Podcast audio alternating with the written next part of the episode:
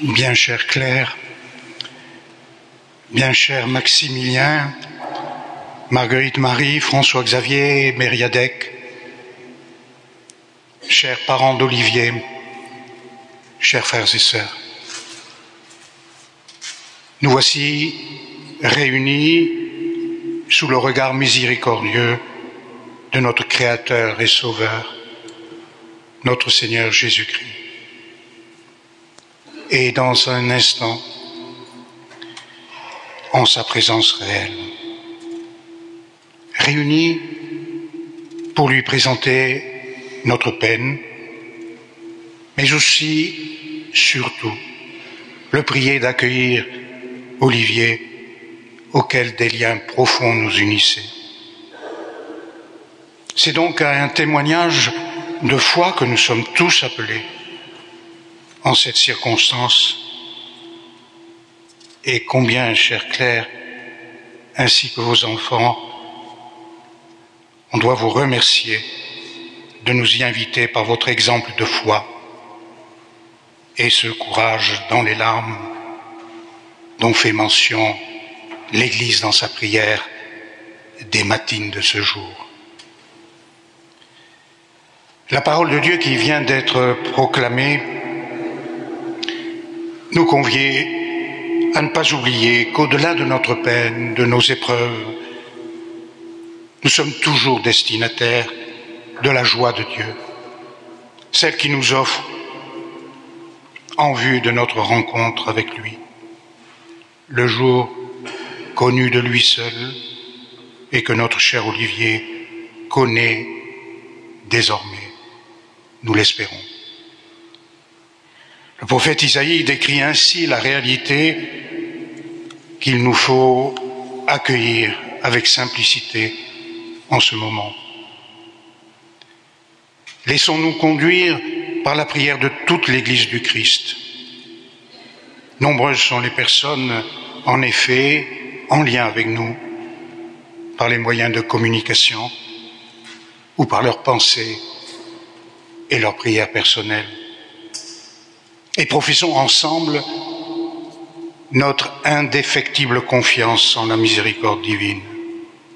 Laissons-nous convaincre une nouvelle fois par le Christ lui-même et spécialement par l'affirmation contenue dans l'évangile de ce jour, nous rappelant cette vérité adressée à ses disciples, mais qui s'applique par notre baptême à nous-mêmes et à nous tous, et singulièrement à Olivier.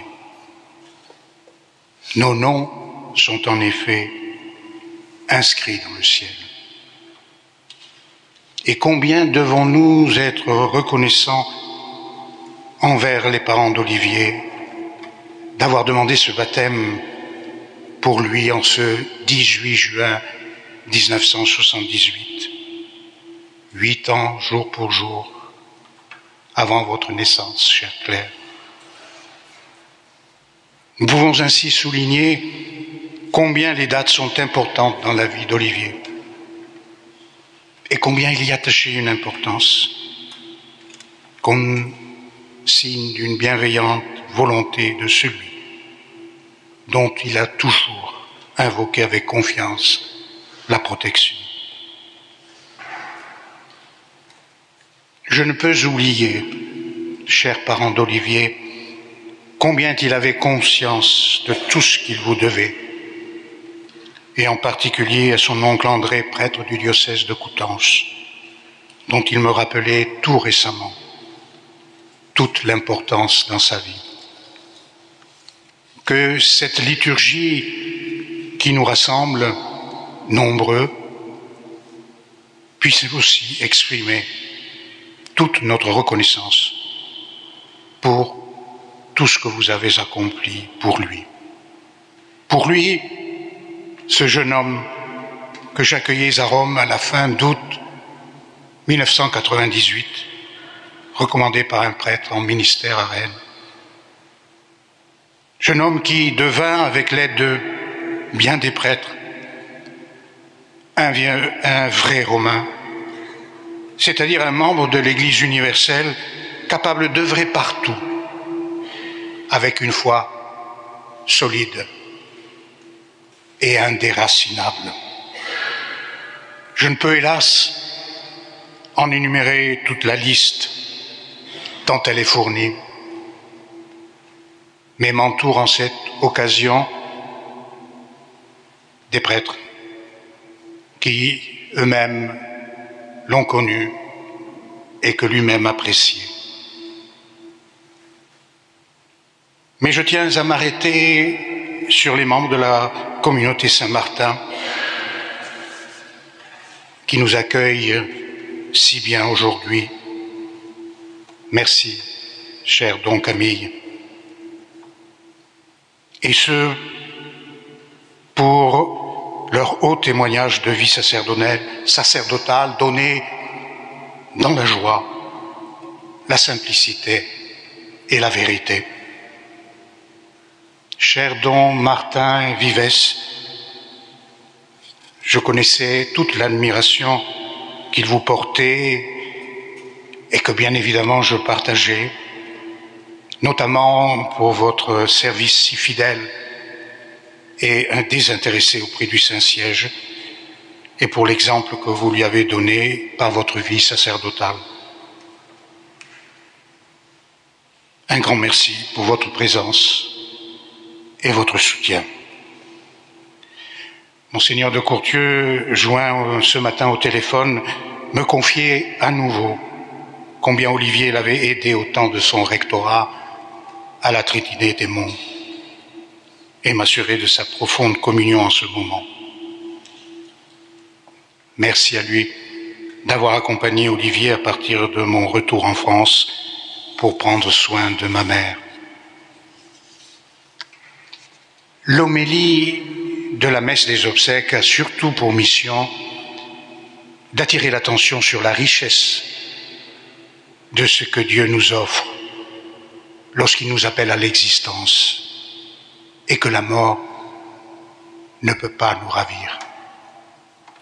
Et en conséquence de ce que nous pouvons toujours lui demander, car un aspect important nous est indiqué.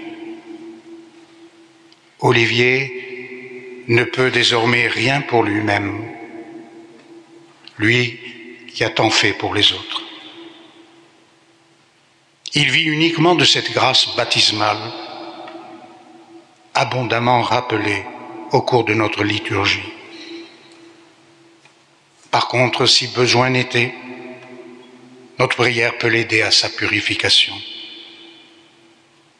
Par là, un puissant rappel nous est procuré. Dieu est don parce qu'il est amour. Notre intercession auprès de lui aujourd'hui ne peut être qu'entendue et par là même produire ses effets. C'est là notre unique et vrai réconfort. Car Olivier vit, il a rejoint Marie-Madeleine, sa fille, que j'avais baptisée voici dix ans. En effet, pour nous, croyants, la vie n'est pas détruite, elle est seulement transformée. C'est là l'œuvre de notre Sauveur, Jésus-Christ, œuvre dont la préface nous redira dans un instant toute la réalité et la vérité.